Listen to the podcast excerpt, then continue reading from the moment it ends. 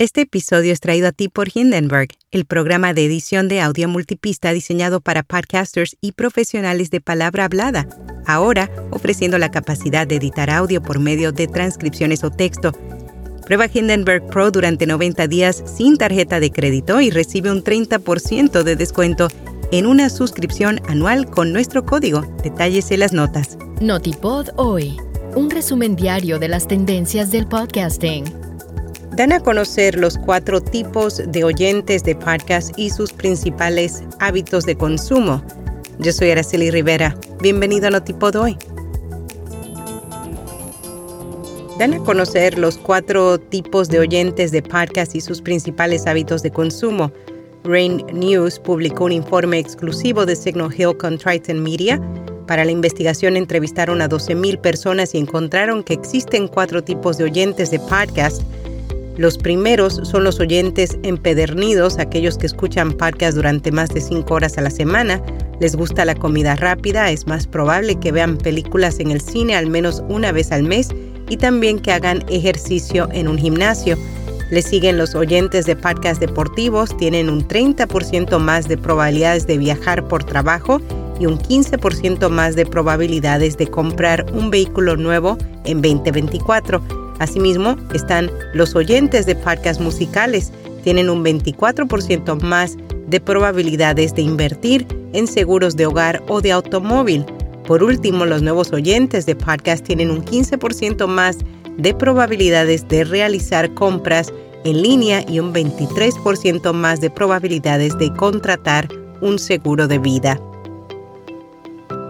Edmundo Fernández, enfermero y profesor en la Universidad Europea de Madrid, junto con otros colegas, buscaron la manera de complementar su forma de enseñanza.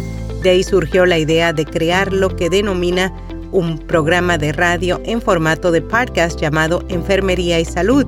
Se trata de un espacio liderado por los propios estudiantes donde informan y dan visibilidad a cuestiones relacionadas con la salud. Investigación revela que los invitados de los podcasts son la segunda herramienta de marketing más eficaz, según el informe de tendencias de marketing de 2023 de Podcast Marketing Academy. Ser invitado a otros podcasts contribuye con el crecimiento del programa, basándose en una encuesta realizada a 521 podcasters y profesionales de la industria en el primer trimestre de 2023. Más de la mitad de los encuestados dijeron que consideraban que las redes sociales era la herramienta más efectiva para el crecimiento de los podcasts, mientras el 23% considera que ser invitado a un podcast suele ser más efectivo.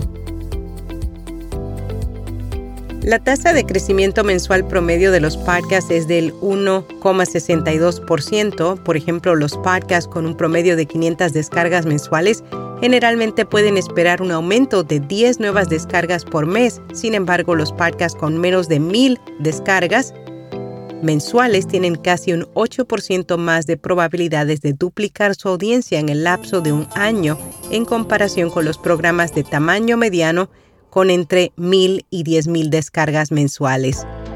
Amazon eleva su apuesta por la inteligencia artificial con el estreno de un modelo grande de lenguaje con el cual busca lanzar un asistente de compra en el marketplace y mejorar su asistente de voz Alexa. YouTube actualiza su proceso de reclamaciones de derechos de autor con el objetivo de ayudar a los creadores a evitar infracciones y mejorar todo el proceso de reclamo. La aplicación incorporará múltiples reclamos en un solo mensaje. En podcast recomendado Nutrición con Matices, un programa creado por tres nutriólogas en donde conversan sobre nutrición con todas sus matices desde su experiencia y en base a evidencia científica. Y hasta aquí, no tipo de hoy.